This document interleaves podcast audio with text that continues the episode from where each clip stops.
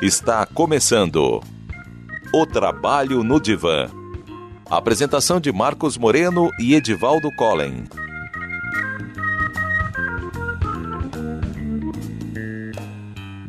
Olá, pessoal.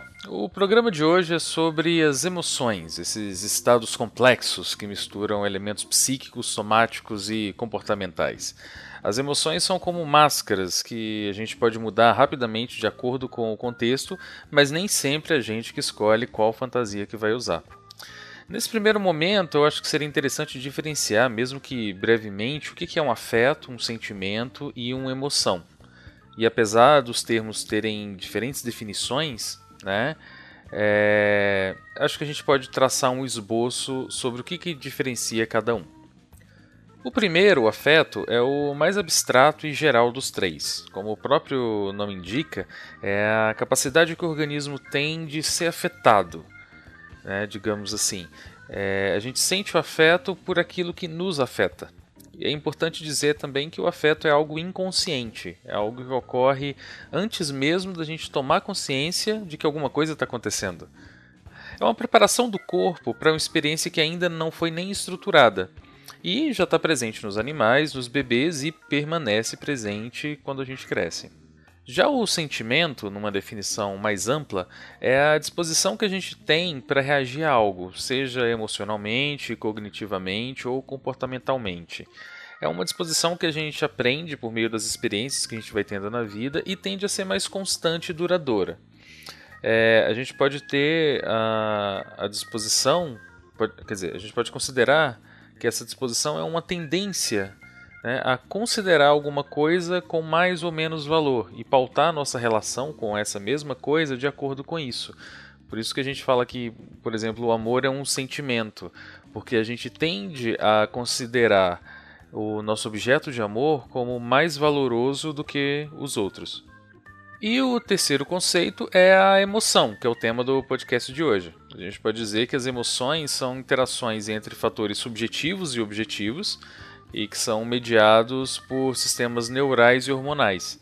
As emoções a gente sente no corpo, né? os efeitos delas são palpáveis e a gente consegue tomar consciência do que está acontecendo. E elas também têm a duração mais curta que os sentimentos, que são aqueles padrões mais de longo prazo e também não são lá muito racionais. Por isso que às vezes elas são tão difíceis de controlar. E também por serem difusas, elas têm um impacto mais amplo em nosso comportamento. Então, as emoções elas são pré-conscientes, ou seja, a gente pode acessá-las na consciência se a gente quiser. Isso implica em duas coisas. A primeira é que a gente pode tomar conhecimento do que está acontecendo no nosso corpo para aí a gente tomar uma decisão. E a segunda é que a gente pode interpretar o que a gente está sentindo de diferentes formas. Então a gente tem que as, as emoções, elas como motivadoras, elas auxiliam no processo de tomada de decisão, né, auxiliando a ver o que, do que, que a gente precisa se aproximar e o que, que a gente deve evitar. Inclusive, pessoas com lesões nas áreas que conectam a emoção e a razão, elas conseguem avaliar racionalmente prós e contras de uma situação, mas elas são incapazes de tomar decisões. E a gente não tem muito identificado o número exato de emoções primárias. Né? Atualmente, a gente considera sete: raiva, medo, excitação, interesse, surpresa, aversão e tristeza e todas elas são distinguidas por diferentes expressões faciais. Os, os, nomes e o valor que a gente vai dar a cada uma delas pode variar de acordo com a nossa cultura ou até mesmo o, com o meio familiar. Para a saúde mental, é importantíssima a capacidade de identificar essas diferentes emoções em nós mesmos, mas também nos outros. E justamente por ter variações de interpretação, nem sempre a gente consegue ter interações saudáveis. A dita inteligência emocional, ela se baseia em cinco habilidades mais ou menos. A primeira é a percepção correta das nossas próprias emoções, saber interpretar o que a gente está sentindo. Afinal, é, uma mesma resposta no corpo pode estar presente em mais de uma emoção. Nosso coração pode disparar de alegria, mas também de medo. A segunda habilidade que é importante é a modificação dessas emoções para que elas se adequem ao contexto. É a gente conseguir ter uma expressão adequada do que a gente está sentindo de acordo com o ambiente que a gente está. Evitando, por exemplo, é, ansiedade né, por alguma coisa que ainda não aconteceu ou uma tristeza profunda, incapacitante por algo que, que já aconteceu. A terceira habilidade é da gente saber reconhecer as emoções nos outros, a gente ter empatia e também adequar o nosso tratamento de acordo com o que a pessoa sente. A gente reconhecer que aquela pessoa também é dotada de sentimentos. De forma complementar, a quarta habilidade é a gente saber negociar nos relacionamentos que a gente tem. É saber expor nossos interesses, mas também levar em consideração os interesses dos outros, sem necessariamente atropelar alguém, né, outra pessoa, e também anular o que a gente sente. E a última habilidade é saber focar, focar as emoções num objetivo. Como eu disse antes, as emoções são importantes para a motivação. E quando a gente aprende a canalizar isso, a gente aprende a adiar um prazer imediato em troca de algo é, mais importante ou melhor posteriormente, ou também evitar algo que vá nos fazer mal sem, sem ceder aqueles impulsos que a gente possa vir a ter. E um dos grandes problemas que as pessoas enfrentam é justamente a falta dessa inteligência emocional quando a gente não sabe lidar com, com as nossas emoções, elas podem se tornar bastante intensas e nos dominar. Então, para evitar que isso aconteça, muitas pessoas assumem comportamentos problemáticos, comendo em excesso, abusando de droga, ruminando, tendo compulsões ou outras coisas. E também tem aquelas pessoas que evitam as situações que funcionam como gatilhos emocionais, e aí elas acabam se afastando e se fechando e optam por ter uma passividade que acaba aumentando os riscos de, frustra de frustrações e depressão. Mas todos nós sentimos emoções. A não ser que ocorra alguma patologia ou lesão nos lobos frontais, por exemplo, todo mundo vai sentir as emoções. Não é muito bem uma questão de escolha, porque está na nossa própria biologia. Então, o que a gente pode fazer é aprender a lidar melhor com elas. O problema não é sentir a tristeza, é saber reconhecê-la, aceitá-la, entender as razões pelas quais a gente está sentindo e conseguir funcionar apesar dela. E uma emoção como a tristeza, ela está relacionada a vários processos, como avaliação, sensação, intencionalidade, sentimento, comportamento, inclusive relação interpessoal. Por exemplo, se você se sente triste, você avalia e reconhece que é porque você não passou numa prova. E aí você sente que tem uma baixa de energia no seu corpo, um esmorecimento, é, e aí você se concentra na sua competência, né, de conseguir ou não, se você é capaz ou não, tem o sentimento de que não é capaz o suficiente, como as outras pessoas, ou que o tempo de estudos foi perdido, que não, não adiantou de nada. Nisso você tende a ficar mais quieto ou quieta, né, no seu canto e pode inclusive dizer para as pessoas próximas que você está tendo um dia ruim ou então desmarcar compromissos que você já tinha marcado. E quando a gente simplesmente ignora nossas emoções, a gente perde a oportunidade de entender o porquê da gente estar tá se sentindo daquela forma e elaborar estratégias para que essa situação mude. Uma emoção indomada ela pode se intensificar e tornar muito e se tornar muito intolerável.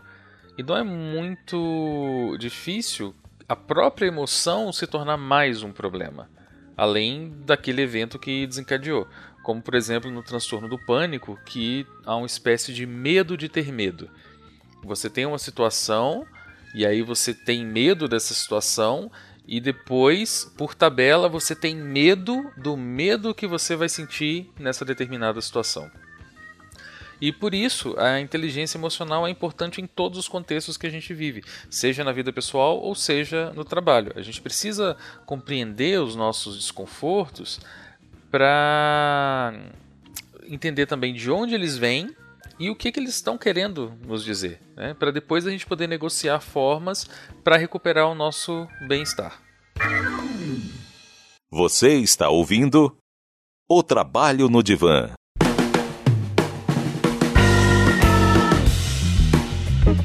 Neurociência e Trabalho com Marcos Moreno.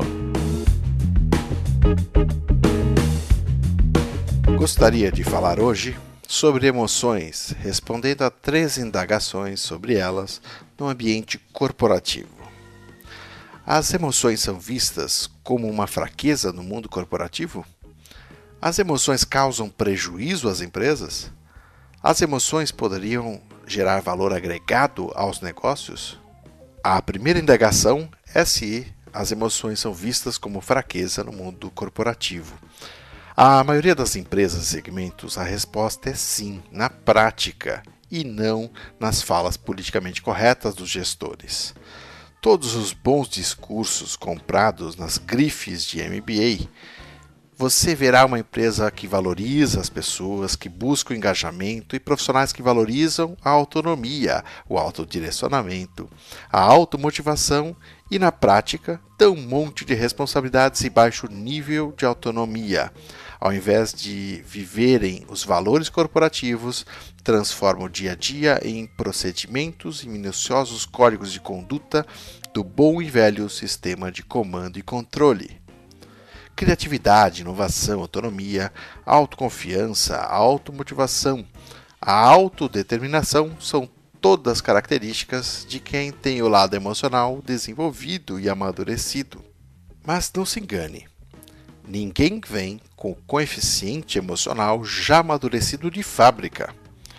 Conseguem a muito custo de erros, ciúmes, egoísmo, precipitação, ansiosidade, prepotência, arrogância e muito, muito feedback.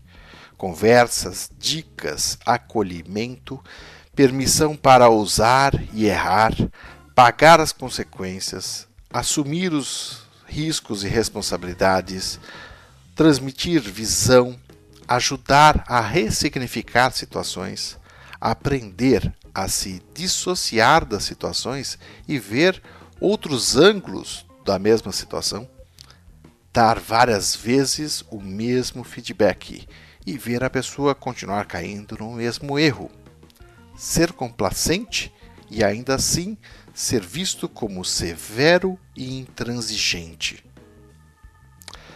Conseguir ser esse líder altamente comprometido com seu liderado e maturo até atingir o amadurecimento não é fácil e muito menos cômodo. Mandar e exigir obediência é muito mais fácil. E a segunda pergunta: as emoções causam prejuízos às empresas? Com certeza, muitos prejuízos podem ser atribuídos às emoções. De pessoas que praticam presenteísmo, ou seja, a questão de corpo presente, mas com baixíssima produtividade, pessoas egocêntricas que só trabalham para suas carreiras e suas agendas ocultas, das pessoas acometidas por alto estresse que sucumbem temporariamente por faltas, atrasos e até afastamentos, pelos erros de comunicação ocasionados pelos melindres de não falar com certas pessoas ou até prejudicar colegas propositalmente, departamentos que prejudicam outros departamentos predatoriamente por ego e reconhecimento, gestores que mandam profissionais menos competentes por fatores afetivos, dando reconhecimento e recompensa de maneira não meritocrática, entre tantas outras questões. Considerando todas essas questões, podemos supor que de 2 a 4% do faturamento bruto e mais de 5% dos custos administrativos são desperdiçados pela ação direta da imaturidade emocional de seus funcionários. Fiz uma suposição em função do fator imaturidade emocional não ser calculado em nenhuma organização. Não é um indicador corporativo, portanto, é mais pura inferência e especulação nessa estimativa. Mas, como aferir tais coisas? Existe um contrato não verbal entre todos, para fazer vistas grossas para todas essas questões. Tanto que tenho certeza que todos se reconheceram nas situações mencionadas, mas a complacência e conivência com elas permanece. E a última pergunta a ser respondida é: as emoções geram valor agregado aos negócios? Acredito na natureza humana expressa pelo tipo Y da teoria de Douglas McGregor, onde o ser humano busca a independência, a autodeterminação, automotivação, busca desenvolver-se e alcançar todo o seu potencial dentro de suas áreas de interesse, desde que as condições adequadas existam e que não haja boicotes internos e externos. Se esta natureza humana estiver acontecendo livremente, pode gerar muito valor agregado pelo simples interesse em se desenvolver criativamente e com alto engajamento. Mas poucos são aqueles que veem a natureza humana por esta ótica. Por isso, gasta-se tanto em modelo de controle de pessoas e são esses mesmos controles e a baixa expectativa sobre as pessoas que as mantém na imaturidade, em um perpétuo ciclo vicioso onde todos perdem. Um grande abraço e até o nosso próximo módulo de neurociência. Você está ouvindo O Trabalho no Divã.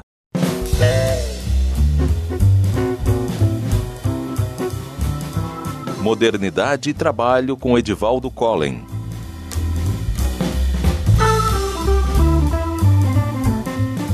Desde Platão, a gente é convidado a domar nossas paixões e considerar que o racional é superior ao emocional. E aí a gente tem nessa vida racional o ideal de ser vivido. Quanto mais a gente se afasta dos animais, que são ditos irracionais, mais a gente se torna humano. Descartes reforçou essa ideia, separou mente e corpo, instrumentalizou o pensamento e tirou tudo que era subjetivo dos ambientes formais. Como resultado disso, o que a gente tem hoje é um apelo e idolatria a dados, números, estatísticas, métodos e todo tipo de coisa que mostre a realidade com mais exatidão.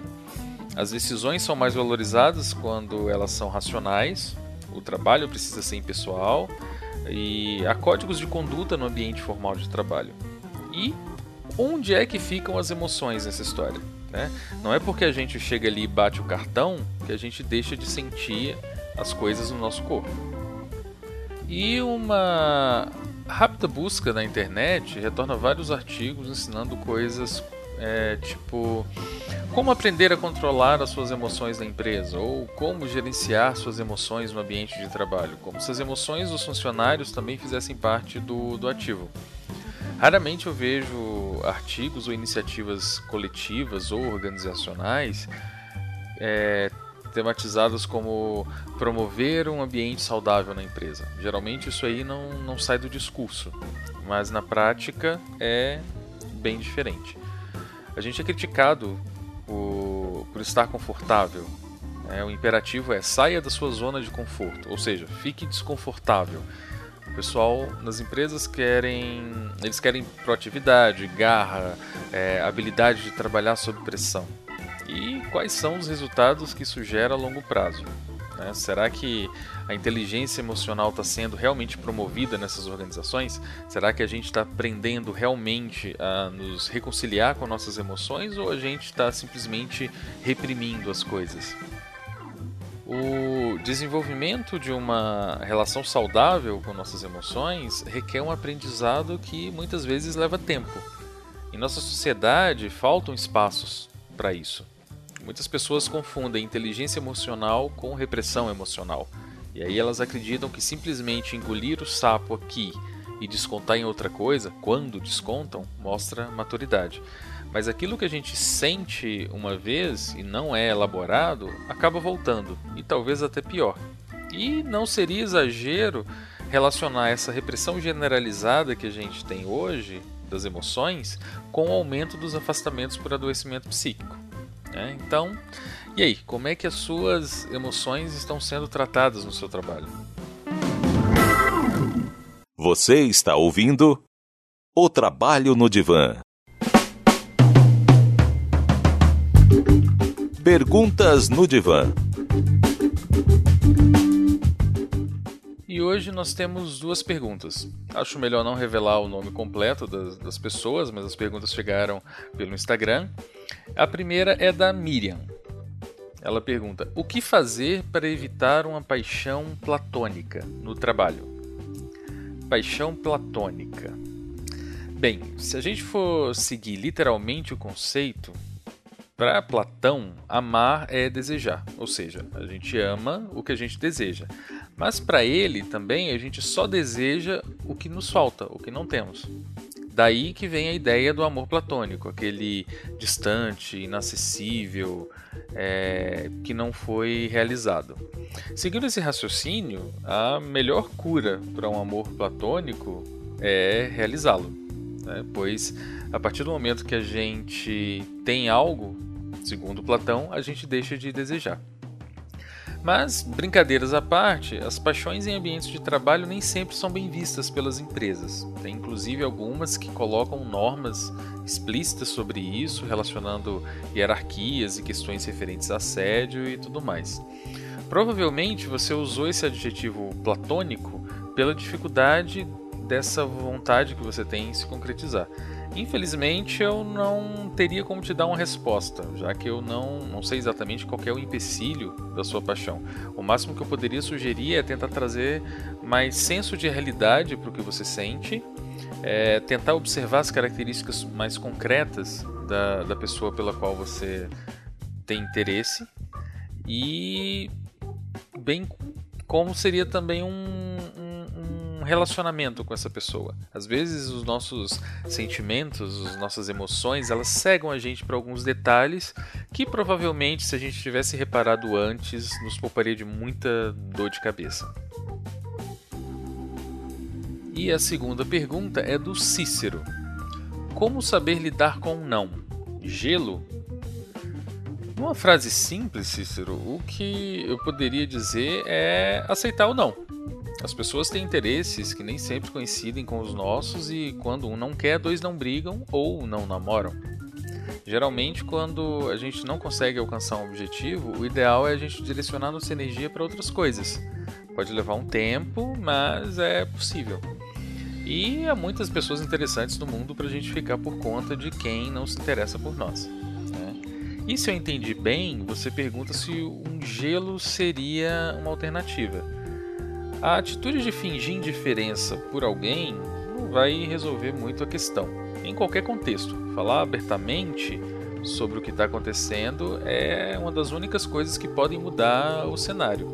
E além disso, você não vai estar tá deixando de sentir o que sente. Né? Dando um gelo, você vai continuar ali com aquele sentimento funcionando. E vai estar tá investindo energia nessa espécie de vingança ou retaliação que não vai te levar a nada.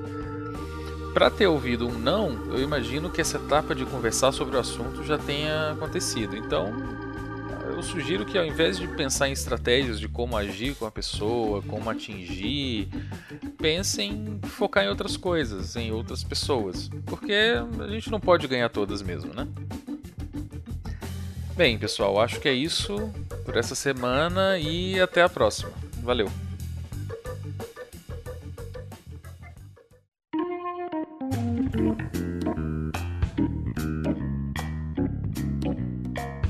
Você ouviu O Trabalho no Divã. Apresentação de Marcos Moreno e Edivaldo Collen.